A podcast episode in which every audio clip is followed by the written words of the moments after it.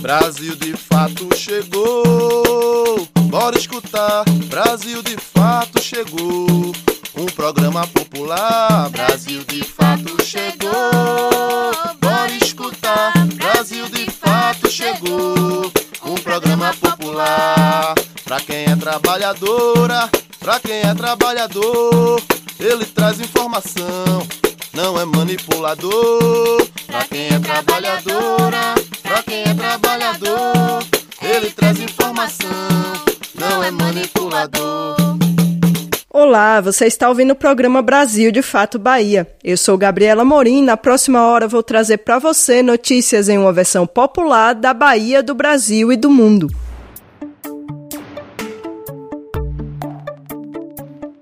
No programa dessa semana vamos falar sobre conflitos no campo na Bahia, a análise da eleição de Jerônimo Rodrigues a governador do estado, o anúncio do aumento real do salário mínimo no governo de Lula tem ainda a entrevista com os cineastas Ari Rosa e Glenda Nicásio.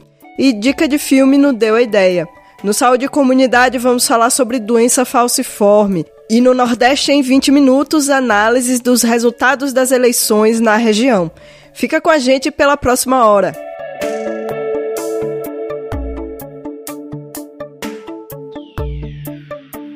A Comissão Pastoral da Terra, CPT, apresentou no último dia 24 os dados parciais dos conflitos do campo de 2022. Os números seguem uma tendência de crescimento na Bahia e em todo o país. Os principais atingidos são acampados, assentados, comunidades quilombolas, indígenas de fundo e fecho de pasto e outros povos tradicionais. Os conflitos no campo na Bahia têm aumentado nos últimos 10 anos com crescimento mais expressivo desde o início do governo de Jair Bolsonaro. Embora os anos eleitorais historicamente sejam períodos em que não há um aumento, os dados parciais do relatório de conflitos no campo da Comissão Pastoral da Terra, CPT, publicados no último dia 24, apontam que em 2022 está sendo um ano atípico, com o aumento do número de casos em relação ao mesmo período de 2021. Quem nos fala sobre esses dados é Roseilda Conceição, da coordenação colegiada da CPT aqui na Bahia. De 2020 para 2021, houve um aumento de 5,51% nas ocorrências de conflitos por terra.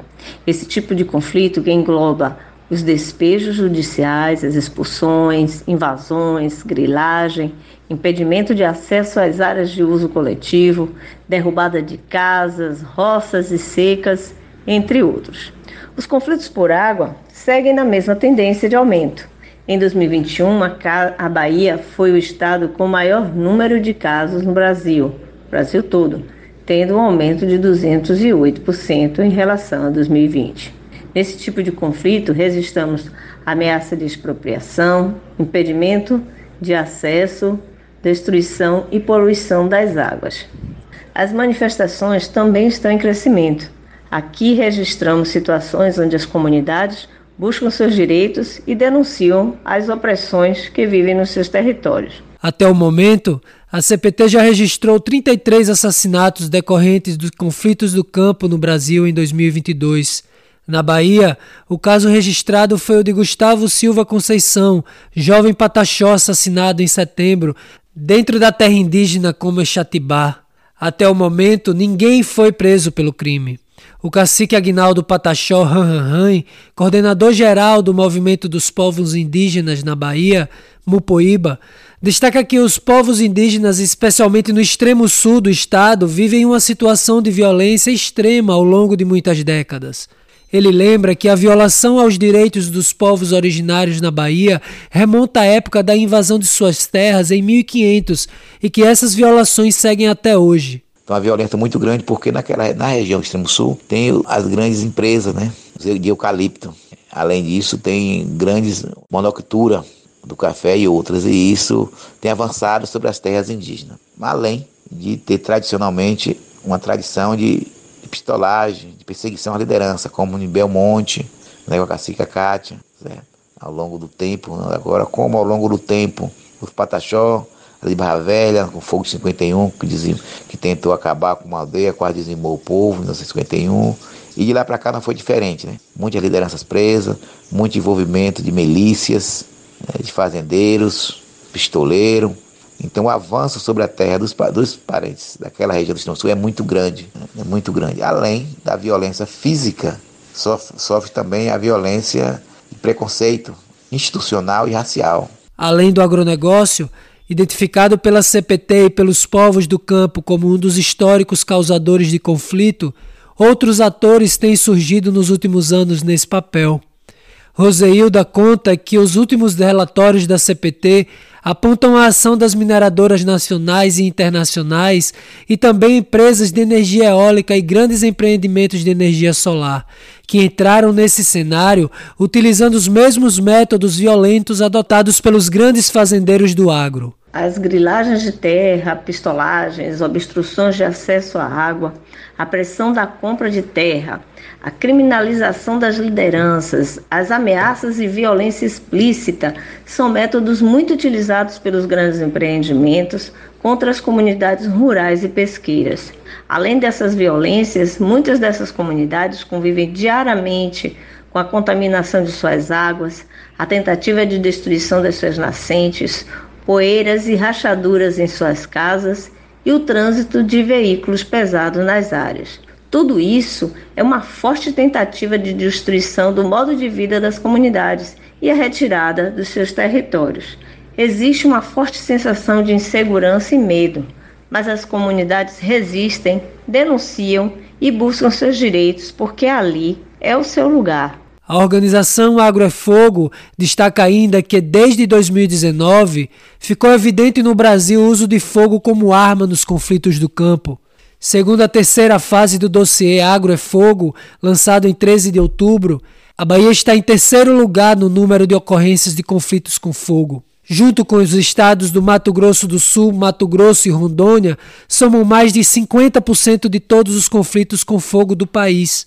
Um dado que chama a atenção nesse relatório é que as comunidades de fundo e fecho de pasto, apesar de se encontrarem somente no estado da Bahia, sofreram 5% de todos os conflitos com fogo do país em 2021. Eduardo Lima, coordenador político da Central de Associações de Fundo e Fecho de Pasto da região de Senhor do Bonfim, explica que os maiores atores desses conflitos são também o agronegócio, a mineração e, recentemente, as empresas de energia eólica. Eduardo ressalta ainda que a grilagem de terras tem sido a principal arma dessas empresas contra as comunidades. De Lençóis para o Brasil de Fato Bahia, com reportagem de Gabriela Morim e locução de Alfredo Portugal. Entrevista Brasil de Fato.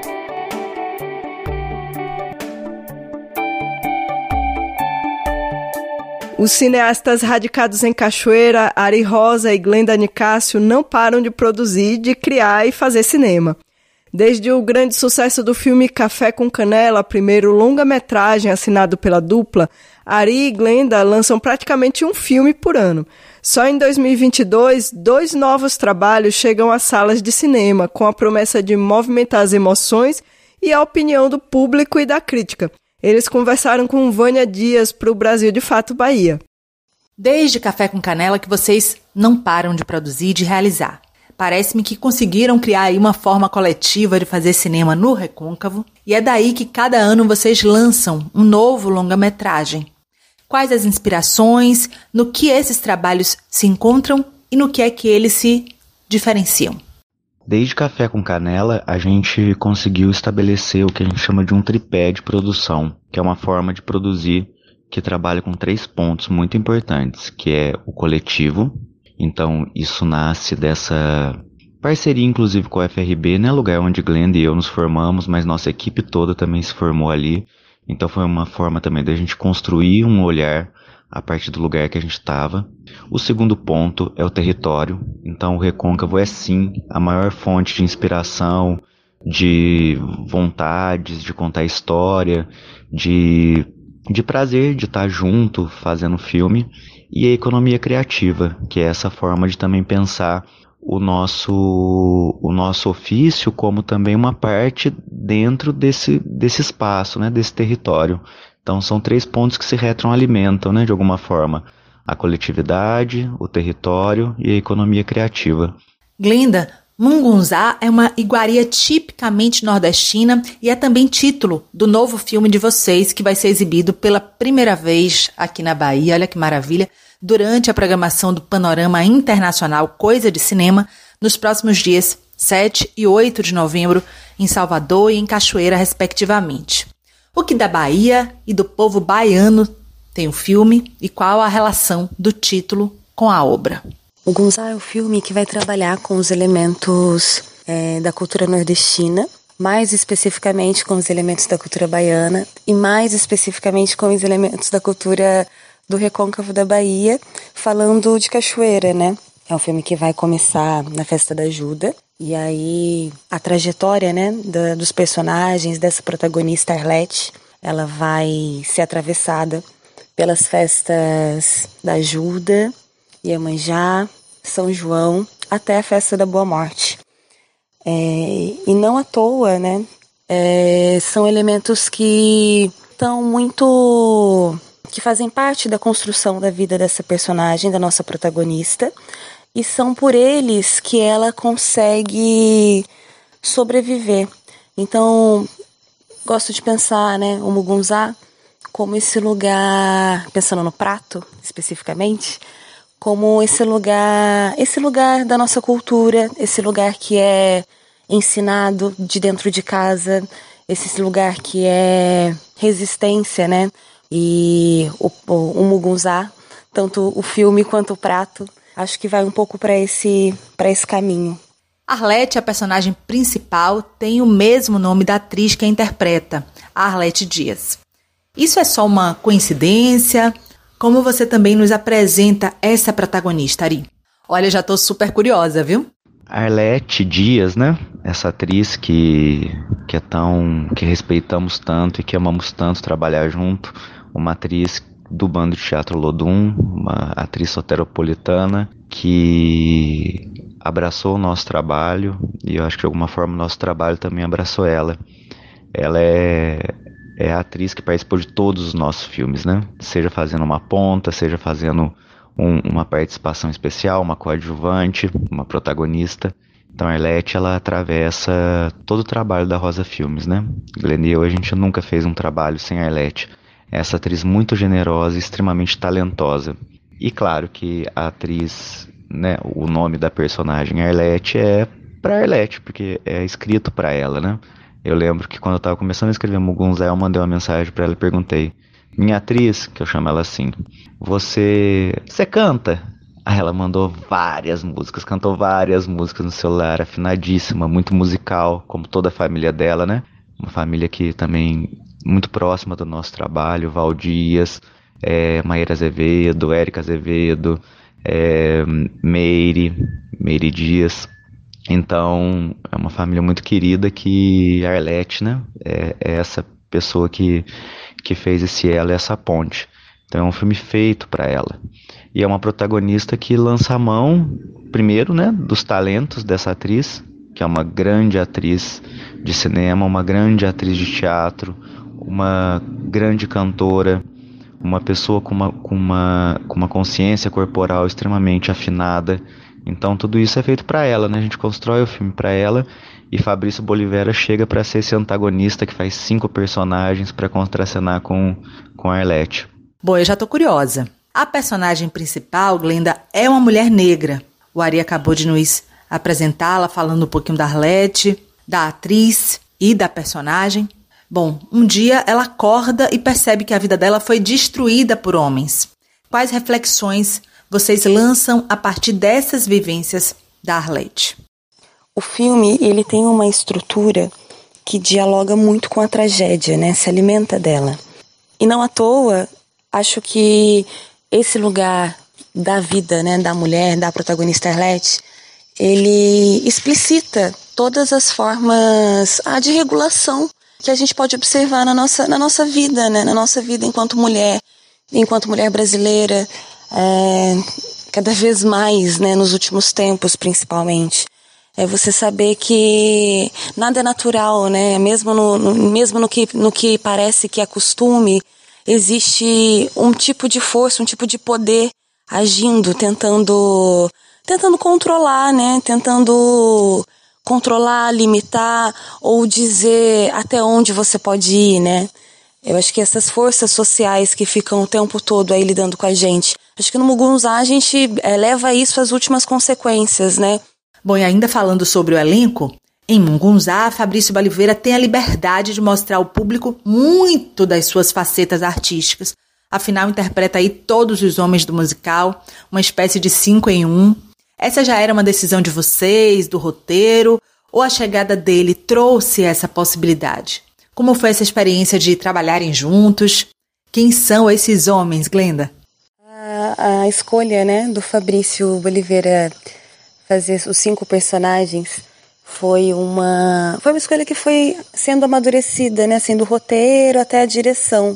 É, e o fato, né, de, claro, ter fechado com ele, ele ter garantido a participação, ter integrado a nossa equipe, ah, foi o, né, foi o, o, o que fez a gente falar, nossa, com certeza, né, essa é uma, essa é uma ideia que a gente quer, quer, quer seguir, né, quer levar até o fim.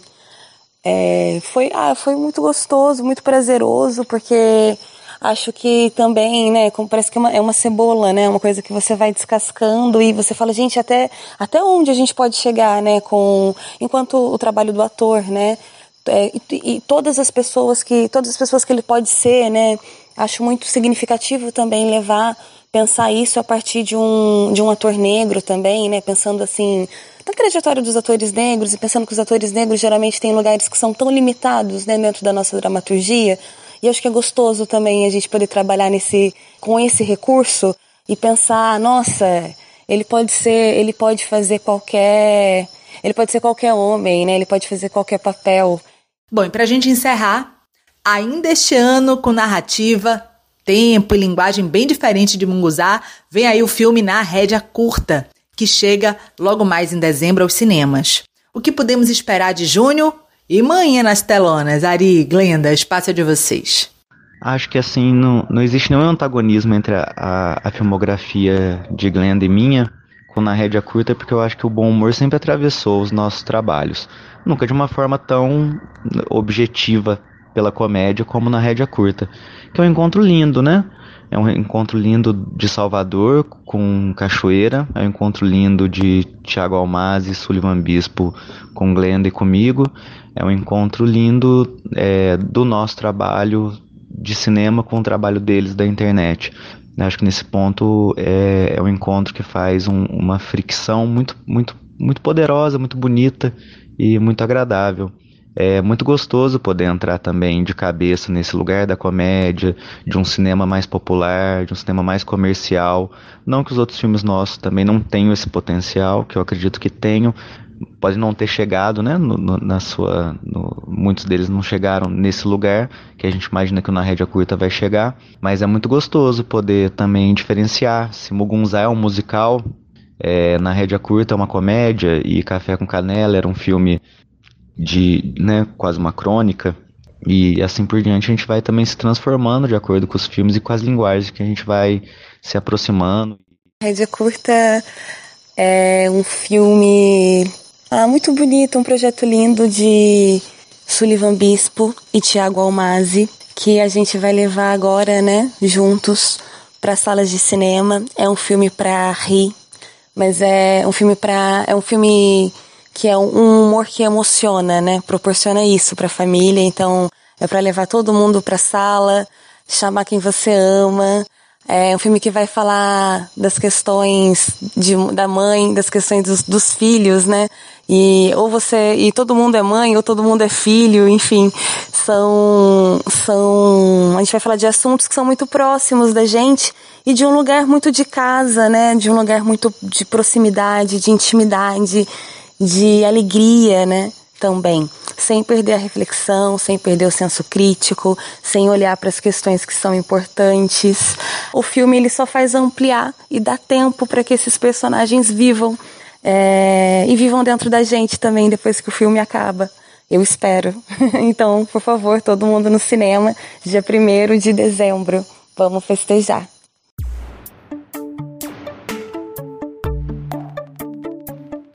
De candidato desconhecido a governador eleito da Bahia, Jerônimo Rodrigues, do PT, teve uma das vitórias mais simbólicas da esquerda nessas eleições. Confira a análise do cientista político Cláudio André de Souza sobre a vitória do primeiro governador indígena do país. A eleição de Jerônimo Rodrigues, do PT, para o governo da Bahia foi uma das principais vitórias da esquerda nestas eleições. Eleito com quase 4 milhões e meio de votos, o ex-secretário de Educação, até então desconhecido de grande parte do eleitorado, desbancou a candidatura de ACM Neto, do União Brasil, que não só é uma liderança expressiva da direita no país, como carrega no sobrenome a trajetória da família Magalhães, uma das oligarquias mais tradicionais da região. Apesar de ter começado tímida nas pesquisas eleitorais, a candidatura de Jerônimo conseguiu capilaridade ao longo da campanha e ganhou fôlego na reta final. O cientista político Cláudio André de Souza avalia que o PT teve dois acertos principais nesse processo. Bem, numa primeira perspectiva, eu vejo que os acertos da campanha do PT se deram na direção do alinhamento nacional, como um fator muito importante, né? colocando Jerônimo como um auxiliar, né? como um braço direito de Lula e um projeto mais geral, né? do ponto de vista político e eleitoral. Penso também que foi bem sucedida a construção de uma estratégia do governador Rui Costa de manter a base governista unida, né? portanto, a força dos prefeitos também foi fundamental para que o nome de Jerônimo ficasse mais conhecido, né? à medida que o alinhamento fosse colocado na propaganda eleitoral e fosse levado também aos eleitores. O Estado também teve um peso importante na vitória de Luiz Inácio Lula da Silva, do PT. Após ter conquistado 69,73% dos votos no primeiro turno, o presidente eleito conseguiu ampliar seu percentual de votação na Bahia, alcançando 72,12% dos votos válidos no segundo turno. Cláudio explica que a estratégia do PT no Estado, tanto para presidente quanto para governador, não foi ao acaso. Agora, tem uma coisa importante também: a Bahia é o quarto maior colégio eleitoral. Então, desde o início dessa campanha, já se tinha uma perspectiva que a Bahia seria uma prioridade. Lula teve aqui no 2 de julho, depois no primeiro turno ele teve aquela dificuldade de agenda por conta do Sudeste, mas esteve aqui na reta final, voltou no segundo turno logo na, na, nos primeiros dias, né, é, é, melhor dizendo, logo na, na segunda semana da, da campanha. Então, de fato, a gente teve aí uma prioridade da Bahia e isso de fato foi um diferencial e deve se refletir agora na montagem do próximo governo. O resultado dessa eleição é a quinta vitória consecutiva do PT ao governo da Bahia. Antes dele, Jacques Wagner e Rui Costa exerceram dois mandatos cada. Apesar de Jerônimo ter atuado como secretário nas duas gestões de Rui, primeiro na Secretaria de Desenvolvimento Rural, a SDR, e em seguida na Educação, o cientista político avalia que os perfis dos dois são diferentes. Para Cláudio, Jerônimo tende a ter um maior diálogo com os movimentos populares, algo que faltou nos mandatos do atual governador. Rui Costa teve uma trajetória no sindicalismo, ligado ao polo petroquímico de Camaçari. A trajetória de Jerônimo está ligada a, ao interior da Bahia, está ligada também aos movimentos do campo, pela sua passagem no MDA e na SDR, e de fato eu vejo que ele vai ter um perfil de maior interlocução com os movimentos sociais e vejo também que isso tem um potencial eleitoral que pode ser trabalhado, né? É como se o sertão virasse mar, né? Uma, uma carreira política mais sertaneja que, né, viesse agora para o poder estadual, mas de alguma forma passa a representar o interior baiano. Por que, que isso é importante? Porque quem decide as eleições é o interior, né? É, são os pequenos e médios municípios que são muito importantes. De Feira de Santana para o Brasil de Fato Bahia, Lorena Carneiro deu a ideia. Hoje tem dica de documentário aqui no Deu a Ideia. O sociólogo Vitor Alcântara nos indica o filme Muito Além do Peso. Documentário é fruto da atuação da produtora Maria Farinha e do Instituto Alana na sensibilização e mobilização da sociedade sobre os problemas decorrentes do consumismo na infância. E fala sobre o impacto do consumo de alimentos ultraprocessados na saúde infantil. O filme está disponível gratuitamente no site muitoalemdopeso.com.br. Oi, pessoal, ouvintes da Rádio Brasil de Fato Bahia. Aqui quem fala é Vitor, é sociólogo apaixonado por comida pai.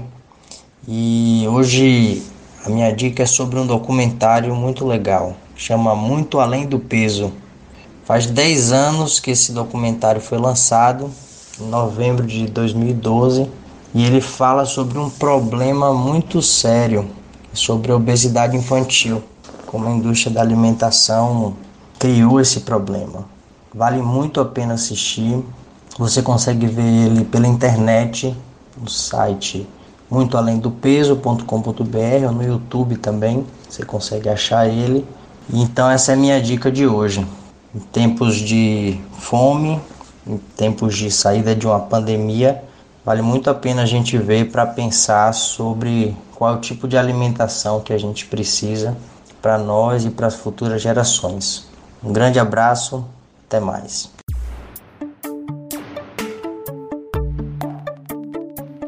O salário mínimo deve receber um aumento real de cerca de 1,4% logo no início do governo do presidente eleito Luiz Inácio Lula da Silva. O anúncio foi feito por Wellington Dias, do PT do Piauí, coordenador de orçamento da equipe que compõe a transição para o governo Lula. A promessa de aumento real do salário mínimo do agora presidente eleito Luiz Inácio Lula da Silva do PT está na pauta das primeiras discussões colocadas à mesa pela equipe de transição.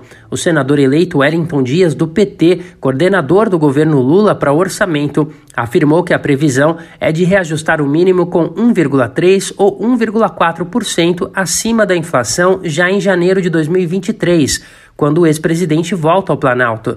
Em entrevista à Globo News nesta quarta-feira, Dias confirmou o reajuste e garantiu a manutenção do Auxílio Brasil de 600 reais em janeiro. Quando o presidente Jair Bolsonaro fez o reajuste do valor do auxílio, de olho na reeleição, a previsão era de manter o pagamento apenas até o fim deste ano. A proposta de aumento do salário mínimo anunciada por Dias está vinculada à oscilação da média do produto interno bruto nos últimos cinco anos. Essa será a régua para o novo governo propor um índice. Dias se reúne nesta quinta-feira com o senador Marcelo Castro, do MDB, relator do orçamento de 2023 no Congresso. O orçamento previsto por Jair Bolsonaro antes da eleição não previa reajustes do salário mínimo acima da inflação. Desde o governo Fernando Henrique Cardoso do PSDB, que esteve no Planalto entre 1995 e 2003, Bolsonaro é o primeiro presidente a deixar o cargo com salário mínimo vigente com poder de compra menor que o do momento em que assumiu. Da Rádio Brasil de Fato, com reportagem da redação em São Paulo, locução Douglas Matos. A gente vai conhecer hoje uma experiência lá do interior de Minas Gerais, de resgate cultural feito através da comida. Vamos contar a história do Quitutu, restaurante de Kelma Zenaide, uma experiência de culinária afetiva inspirada na tecnologia ancestral, que junta sabores e saberes da culinária afro-mineira. Te aproxega, vivente. Comece agora o Alimento é Saúde.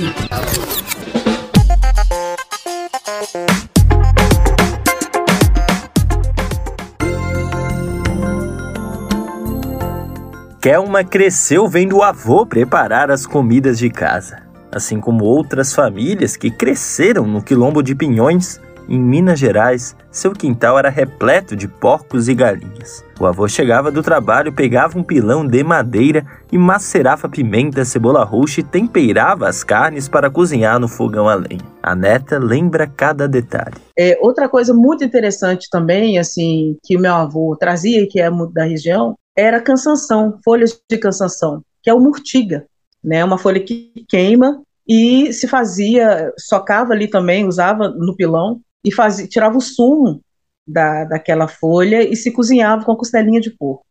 Então, assim, são alguns elementos e, e, e tecnologias, formas de se preparar, né, que a culinária afro-brasileira nos apresenta. Kelma hoje é culinarista e coordena o restaurante Quituto, que desde sua criação busca levar afeto às pessoas por meio das tecnologias ancestrais de matriz afro-brasileira. Algumas pessoas acham que eu trabalho com culinária africana. Não, mas eu trabalho com, com a questão da diáspora. Então tem muitas papas também. Eu trabalho muito com milho branco. Trabalho muito com milho branco, com dendê também, que a gente não tem aqui, plantação de dendê, de, de palma de dendê aqui em Minas Gerais. Mas eu trabalho muito isso. Por quê? Porque é esse resgate mesmo do que vem do outro continente, dessa transformação que a gente faz aqui e vai utilizando, porque o nosso corpo pede, porque no DNA sente essa falta, né, do que a gente carrega do, do outro lado.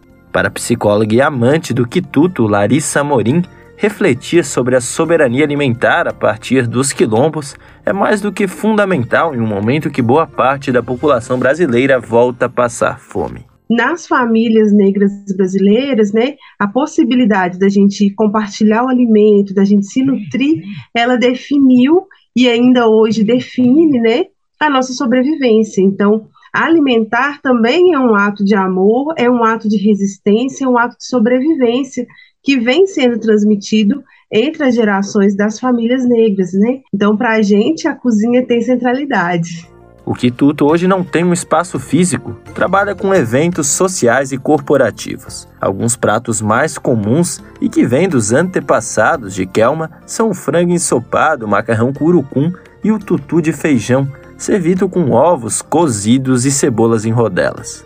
Essa combinação é típica das festas de casamento e de congado. Para Kelma, a preservação dos alimentos orgânicos, dos grãos e das sementes crioulas, como o angu, o fubá e a farinha de mandioca, é uma forma de resgatar a saúde física e mental que antes era vivenciada nos territórios quilombolas. É importante a gente olhar para os nossos descendentes, né, e olhar para os nossos ancestrais e pensar que tipo de alimentação a gente vai começar a fornecer. Quanto mais a gente volta para a terra e pensa nessa terra uma produção que seja sem agrotóxico, o melhor possível, uma criação mais saudável, os nossos corpos vão agradecer a nossa alma também.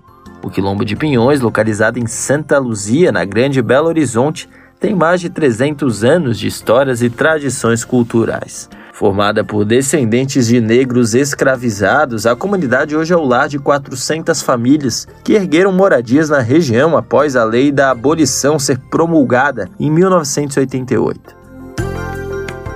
De São Paulo, da Rádio Brasil de Fato, Pedro Estropaçolas.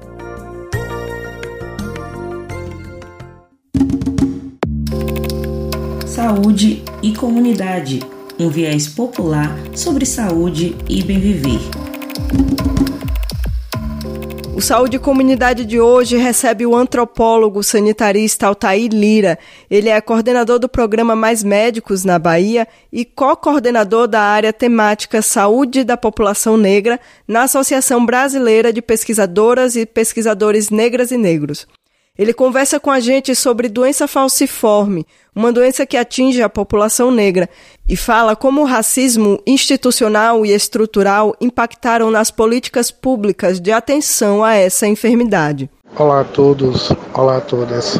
A doença falciforme é uma doença genética e hereditária. Ela, pelos estudos antropológicos e da área da bioantropologia, da bioquímica, colocam a doença falciforme como uma mutação genética originária em parte do continente africano, parte da Ásia e parte da Europa, com uma função de auxílio na preservação da vida, pois ao alterar geneticamente a composição da hemoglobina, ela, ela faz uma mutação na hemoglobina normal, criando uma hemoglobina mutante resistente ao protozoário Plasmodium, que é o protozoário que provoca a malária. Então, com essa origem no continente africano é que se dá a entrada do gene da doença falciforme no continente americano, a partir do tráfico das pessoas que foram escravizadas. A doença falciforme tem esse nome exatamente pela característica que a hemácia adquire a partir do momento que as células da hemoglobina que tem o gene da doença falciforme, elas perdem a capacidade de absorção de oxigênio. Então elas ficam em forma de foice, por isso falciforme, ou forma de meia-lua. Essa forma, ao adquirir e ficar dessa forma, a hemácia também apresenta o um endurecimento da sua membrana, o que vai causar o entupimento dos vasos sanguíneos, provocando, por sua vez, dores né, por causa desse entupimento, que podem ser em todo o corpo, né? nas articulações, membros, e também gerando problemas na questão do desenvolvimento físico porque, como nós colocamos, a doença crônica é uma doença que, a partir do momento relacionada ao sangue, ela acaba sendo uma doença que afeta todos os órgãos.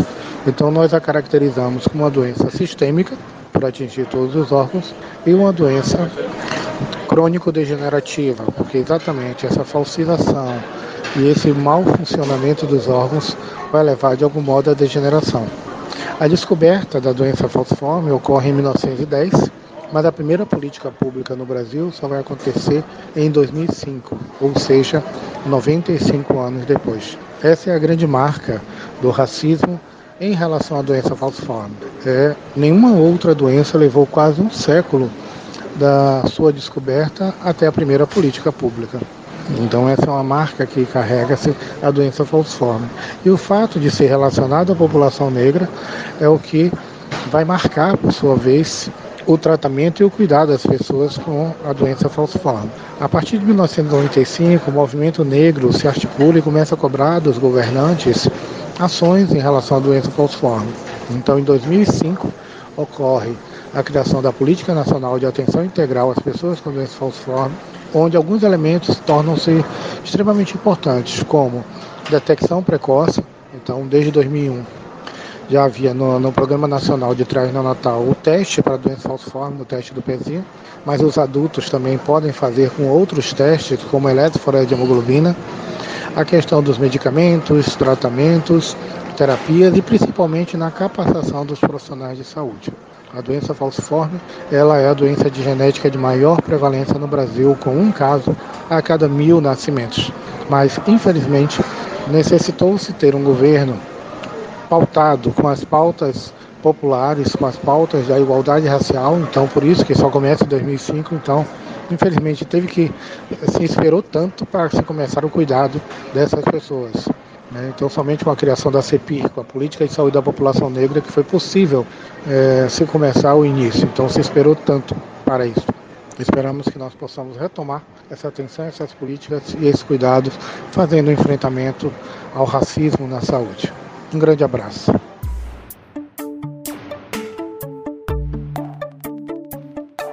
A gente traz agora as notícias da região Nordeste em até 20 minutos. Vamos falar sobre o resultado das eleições do último dia 30 e trazer uma entrevista com um balanço sobre os resultados na região. Você está ouvindo o quadro Nordeste em 20 minutos. Olá, gente. Eu sou a Leiterine e vou acompanhar você no Nordeste em 20 minutos para darmos um giro pela nossa região. Toda semana te encontro com conteúdos que trazem uma visão popular do que tem acontecido por aqui. Vamos comigo para mais essa volta nas notícias. Estamos de volta com o Nordeste em 20 minutos depois de um segundo turno emocionante, culminando com a vitória do candidato Luiz Inácio Lula da Silva do PT com 50,9% dos votos. A região Nordeste, inclusive, foi determinante para a vitória de Lula. Por isso, vamos fazer um giro pelo Nordeste para saber como foi a votação aqui na região. Depois de um domingo tenso de votação, com operações ilegais da Polícia Rodoviária Federal nas estradas para dificultar o voto dos eleitores, principalmente no Nordeste, Luiz Inácio Lula da Silva, do PT, conseguiu uma vitória histórica. Lula derrotou Jair Bolsonaro, do PL, com 50,9% dos votos válidos e se tornou o primeiro presidente eleito a superar os 60 milhões de votos no país. O Nordeste foi mais uma vez decisivo para o resultado das eleições presidenciais. Assim como no primeiro turno, Lula venceu em todos os estados da região. Entre as capitais que mais deram votos para o ex-presidente, as seis primeiras são de estados nordestinos. Salvador é a que teve maior percentual, na capital baiana, Lula alcançou 70,7% dos votos válidos. Já entre os estados, o Piauí foi o que mais garantiu porcentagem para o petista, com 76,86%. O segundo turno para governador também teve resultados marcantes em nossa região. A Bahia, por exemplo, elegeu o primeiro governador indígena do país, Jerônimo Rodrigues, do PT. Jerônimo derrotou a CM Neto do União Brasil com 52,79% dos votos. Com essa vitória, o PT conquista pela quinta vez consecutiva a eleição para o governo da Bahia. Já na Paraíba, os eleitores confirmaram os resultados das pesquisas que indicavam o apoio da maioria da população à reeleição de João Azevedo, do PSB, para o governo do estado. Azevedo desbancou Pedro Cunha Lima, do PSDB, com 52,5% dos votos. O governador reeleito teve maior aprovação em 170 cidades, perdendo para Cunha Lima em 53 entre elas a capital João Pessoa e Campina Grande, terra natal e reduto eleitoral do adversário. Em Pernambuco, o povo elegeu a sua primeira governadora, Raquel Lira, do PSDB. Após a surpresa que foi a presença da PSDBista no segundo turno, Lira saiu vencedora do pleito, conforme apontava as pesquisas do último mês. Ela venceu a candidata do Solidariedade, Marília Reis, com 58,7% dos votos válidos. Já em Alagoas, a vitória foi de Paulo Dantas, do MDB. Ele derrotou Rodrigo Cunha, do União Brasil, com 52,33% dos votos válidos. Em Sergipe, o candidato do PT, Rogério Carvalho, foi derrotado por Fábio Mitidieri, do PSD, com 51,7% da votação. Somando os resultados dos governadores eleitos já no primeiro turno, o Partido dos Trabalhadores foi o que elegeu mais candidatos no Nordeste. Quatro estados da região serão governados por petistas a partir de 2023: Ceará, Bahia, Rio Grande do Norte e Piauí. Em segundo lugar, vem o PSB, que elegeu governadores em dois estados, Maranhão e Paraíba. PSD, PSDB e MDB completam a lista com um governador eleito cada. De Recife para o Nordeste em 20 minutos, com reportagem de Lorena Carneiro, Ellen Carvalho.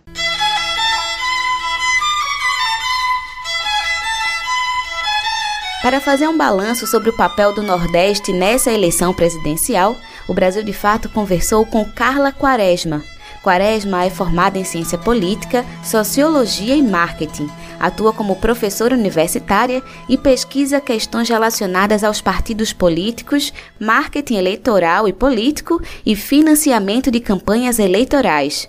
Vamos conferir. Olá, professora Carla. Primeiramente, muito obrigada pela presença no nosso programa. É uma primeira questão que achamos importante analisar é que o Nordeste, mais uma vez, se mostrou decisivo para as eleições de Lula, né? A vitória do PT em todos os estados aconteceu mesmo com os esforços de Bolsonaro para que houvesse uma mudança desse quadro, com destaque aí para os recursos pesados do orçamento secreto despejados por aqui. Como você analisa essa escolha do Nordeste? Fala-se muito do Nordeste é Lula, né, entre aspas, por conta da saída de milhões de pessoas da pobreza durante os governos do PT, mas é possível analisar para além dessa ótica? Os governos do PT mudaram a cara do Nordeste brasileiro, essa região que durante muito tempo foi negligenciada por sucessivos governos e que carecia de um atendimento básico das suas necessidades. Mas não foi só essa redistribuição de renda, foi a alocação correta de recursos que garantiu atendimento básico em áreas sensíveis para o Nordeste, como a área da educação, né, com investimentos em escolas técnicas, em universidades, garantindo que as pessoas tivessem uma qualificação melhor Além disso, quando o Estado também cumpriu uma função típica que foi negligenciada sistematicamente por sucessivos governos, que diz respeito à atividade econômica, à estabilidade da economia do país, com aumento real do poder de compra do salário mínimo, com controle inflacionário, isso deu ao povo nordestino também uma capacidade muito maior, inclusive de endividamento, de, de comprar um imóvel, de comprar um bem de consumo durável. Então, na realidade, o, o nordestino ele faz essa avaliação comparativa, né? Ele estava diante de uma decisão que para ele era muito fácil. O cálculo era muito simples. Ele compara o governo atual e o governo anterior. O protagonismo que o Nordeste conquistou nessas eleições, a vitória de governadores da esquerda, como Eumano no Ceará, Fátima no Rio Grande do Norte, Jerônimo na Bahia, podem apontar um novo papel dessa região na política nacional a partir de 2023 e de que forma iniciativas conjuntas da região, como o Consórcio Nordeste, por exemplo, podem ser fortalecidas nesse novo cenário? No contexto atual, a eleição dessas lideranças nos estados é importantíssimo para pensar um, um, projeto de desenvolvimento para a região Nordeste. Os estados nordestinos costumam adotar suas ações, suas ações de maneira isolada. Então, com essa, esse novo momento em que há aí essa possibilidade de uma atuação nos estados com maior participação do governo federal, com essa atenção maior aí, inclusive em termos orçamentários, é possível que esses governadores, juntamente com outros que também fazem parte do campo democrático, que não são governadores eleitos pelo Partido dos Trabalhadores, mas que fazem parte dessa ampla aliança e têm essa, essa concepção de que é preciso é, fazer com que o, o Nordeste brasileiro ganhe essa projeção, esse protagonismo e que o povo uh, nordestino possa é, finalmente ser reconhecido como o povo que faz parte do, do Estado brasileiro e que, obviamente, também tem uma contribuição a dar para o país. Então, eu acredito que esse momento é muito privilegiado. Já no caso de outros campos, como o centro, a direita tradicional, a extrema-direita, né, essa direita bolsonarista, como você analisa a correlação de forças desses blocos diante dos resultados das eleições do executivo e legislativo na nossa região? É possível, por exemplo, afirmar que um bloco saiu mais vitorioso que o outro ou há um equilíbrio entre essas forças? Os grandes fenômenos eleitorais partem desse campo de direita, de extrema direita, são alinhados com um projeto bolsonarista e, obviamente, que isso vai fazer com que haja uma oposição, por vezes, é, uma oposição com, com apresentação de argumentos é, gratuitos, né, com o propósito somente de desestabilizar a governabilidade. Então, é possível que isso ocorra. Mas nós precisamos lembrar também que houve um avanço significativo no campo da representatividade de, de pessoas que estão associados a, a grupos que também historicamente foram marginalizados do debate político. Né? Nós tivemos um crescimento ainda que muito tímido do percentual é, de, de candidaturas de pessoas pretas, candidaturas de mulheres é, candidaturas desse público é, LGBTQIA. Então, isso faz com que haja também uma, uma renovação e garanta que, que esses grupos eles tenham mais protagonismo nesses espaços de representatividade. E é bom que nós tenhamos, é muito claro que nunca houve no Brasil um congresso progressista. Né? O congresso é, é meio que reflexo aí, muitas vezes, de uma ausência de compreensão do funcionamento do processo eleitoral quando nós estamos tratando das eleições proporcionais. E é possível, obviamente, é, retomar essa confiança da sociedade brasileira em relação ao campo da representatividade, é, fazendo com que cada vez mais o orçamento seja mais transparente, fazendo com que cada vez mais a sociedade seja ouvida, que as conferências sejam retomadas, que as pessoas saibam é, como o, o Estado está arrecadando e como está alocando recursos no sentido de garantir melhoria da qualidade de vida das pessoas. Então é imprescindível que a partir do, do próximo ano o presidente comece a pensar essa questão orçamentária no Brasil como a grande responsável pela, pela restauração de uma relação de confiança do povo brasileiro é, com os seus representantes, com essas instâncias de poder. Professora, mais uma vez, muito obrigada pela sua participação. De Feira de Santana, na Bahia, para Nordeste 20 Minutos, Lorena Carneiro.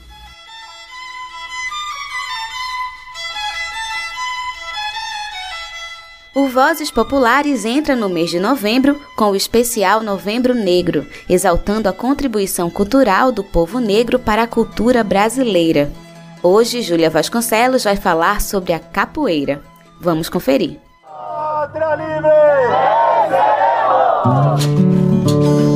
Vozes Populares. Chegamos em novembro, um mês inteiramente dedicado à resistência negra é uma oportunidade de reflexão sobre a garantia de direitos para os negros e negras do Brasil. As formas de resistência são muitas, entre elas, através da expressão cultural. É por isso que nesse mês trazemos apenas grupos que, através da cultura, também fazem uma luta antirracista. Eu sou Júlia Vasconcelos e hoje te convido a conhecer a Escola de Capoeira Angola e Fé.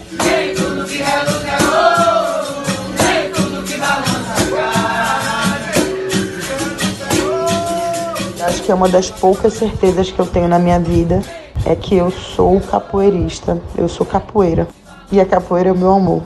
Essa é a contramestre Gabi Conte, da Escola de Capoeira Angola e Fé. Ela me conta que a escola com esse nome se consolidou em 2018, mas é fruto de um trabalho protagonizado pelo mestre Baigon desde 2000. Foram anos de amadurecimento, de troca de saberes e fortalecimento através do encontro com o outro que fizeram Baigon e outros contramestres, como a Gabi, formarem o que hoje é a escola. Hoje, ela está na região metropolitana do Recife, em Caruaru, Juazeiro do Norte, Maceió e até em Cuba. É um espaço de construção comunitária, de produção cultural e de encontros. Gabi explica que a expansão da capoeira deu a ela vários formatos que nem sempre prioriza a luta antirracista. Mas ela garante, apesar do esvaziamento do significado da capoeira por conta dos ensinamentos eurocêntricos, não é possível desvincular o caráter de resistência dessa arte. A capoeira não é só sobre encantamento, é especialmente sobre uma forte resistência às violências que são de raça, de classe, de gênero, dentre tantas outras. Mas é certo que o capoeirista, a capoeirista que não é antirracista, não sabe o que está fazendo. Então a capoeira ela é fundamentalmente antirracista. Ela precisa ser antirracista, porque é daí que ela emerge, que ela surge e traz, obviamente, o aspecto marcial, o aspecto da luta, o aspecto artístico, mas ela traz, sobretudo, o aspecto revolucionário é, de uma luta pela igualdade, de uma luta contra as injustiças e a luta antirracista é balizadora desse fazer. Como a contramestre falou, a capoeira não é apenas encantamento. Para ela, é sobre dores também, uma vez que são muitas opressões para serem enfrentadas, como machismo, racismo, assédios, explorações e outras tantas violências. Por isso, não é simples permanecer na capoeira. Mas apesar disso, Gabi mostra também o quanto esse é um espaço para mulheres. Ela afirma que, antes dela, outras abriram o caminho para que ela estivesse ali, e é isso que ela quer fazer também por outras mulheres. Estar na capoeira, para mim, é estar viva nesta dimensão. A capoeira me constituiu como eu sou, o que eu sou. É, me trouxe entendimento de família, é, de comunidade, de partilha é uma chave que segue abrindo portas para onde eu nunca imaginei que eu poderia ir. A capoeira me revelou a minha espiritualidade, me deu minhas filhas, me apresentou a mim mesma, assim, segue fazendo isso todos os dias quando eu revisito a ginga, por exemplo, e percebo que ela é minha fiel companheira de outros tempos.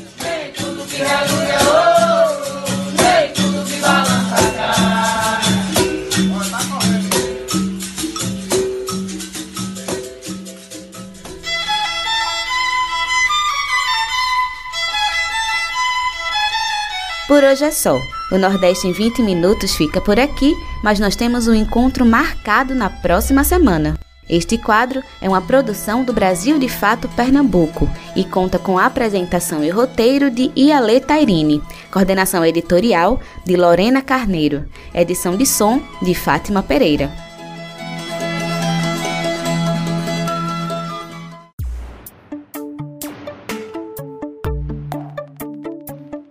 Nosso programa vai chegando ao fim. Se você quiser entrar em contato conosco, enviar suas sugestões, manda uma mensagem para o WhatsApp 75 99843 9485.